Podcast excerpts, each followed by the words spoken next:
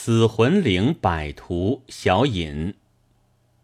果戈里开手做《死魂灵》第一部的时候，是一八三五年的下半年，离现在足有一百年了。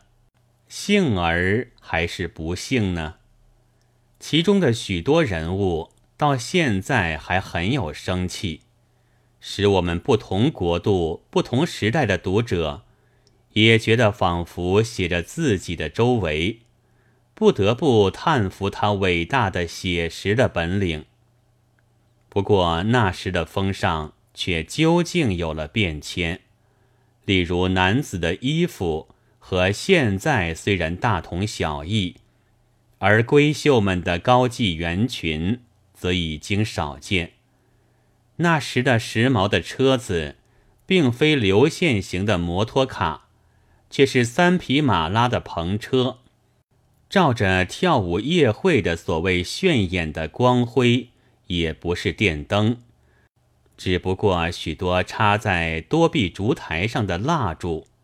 凡这些，唐史没有图画，是很难想象清楚的。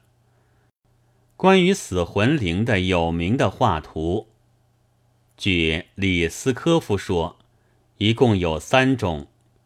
而最正确和完备的是阿庚的百图，这图画先有七十二幅，未详何年出版，但总在一八四七年之前，去现在也快要九十年。后来即成为难得之品。新晋苏联出版的文学词典里，曾采它为插画。可见已经是有了定评的文献了，虽在他的本国，恐怕也只能在图书馆中相遇，更何况在我们中国。今年秋末，孟石环君忽然在上海的旧书店里看到了这本画集，便像孩子望见了糖果似的，立刻奔走呼号，总算弄到手里了。是一八九三年印的第四版，不但百图完备，还增加了收藏家格甫列摩夫所藏的三幅，并那时的广告画和第一版封纸上的小图各一幅，共计一百零五图。这大约是十月革命之际，俄国人带了逃出国外来的。他该是一个爱好文艺的人，抱守了十六年，终于只好拿它来换衣食之资。在中国，也许未必有第二本，藏了起来，对己对人，说不定都是一种罪业。所以现在就设法来翻印这一本书，除少借外国的艺术之外，第一。是在献给中国的研究文学或爱好文学者，可以和小说相符，所谓左图右史，更明白十九世纪上半的俄国中流社会的情形。第二，则想献给插画家，借此看看别国的写实的典型，知道和中国向来的出相或绣相。有怎样的不同，或者能有可以取法之处，同时也可以为售出这本画集的人，将他的原本化为千万，广布于世，使足长其损失而有余。一面也庶积不枉孟石还君的一番奔走呼号之苦。对于木刻家。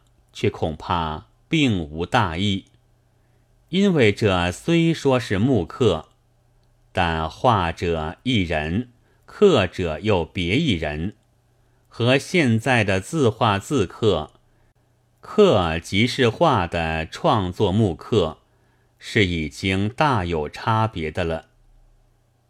世间也真有意外的运气。当中文译本的《死魂灵》开始发表时，曹庆华君就寄给我一卷图画，也还是十月革命后不多久，在彼得堡得到的。这正是李斯科夫所说的索可罗夫画的十二幅。纸张虽然颇为破碎，但图像并无大损。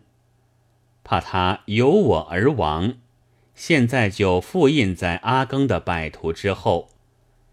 于是，俄国艺术家所做的最写实，而且可以互相补助的两种死魂灵的插画，就全收在我们的这一本集子里了。一译序文和美图的题句的，也是孟石环君的劳作，题句大概依照译本，但有数处不同。现在也不改从一律，最末一图的题句不见于第一部中，疑是第二部以契契科夫免罪以后的事。这是那时俄国文艺家的习上，总喜欢带点教训的。至于教印装置，则是吴朗西君和另外几位朋友们所经营。这都应该在这里声明谢意。一九三五年十二月二十四日，鲁迅。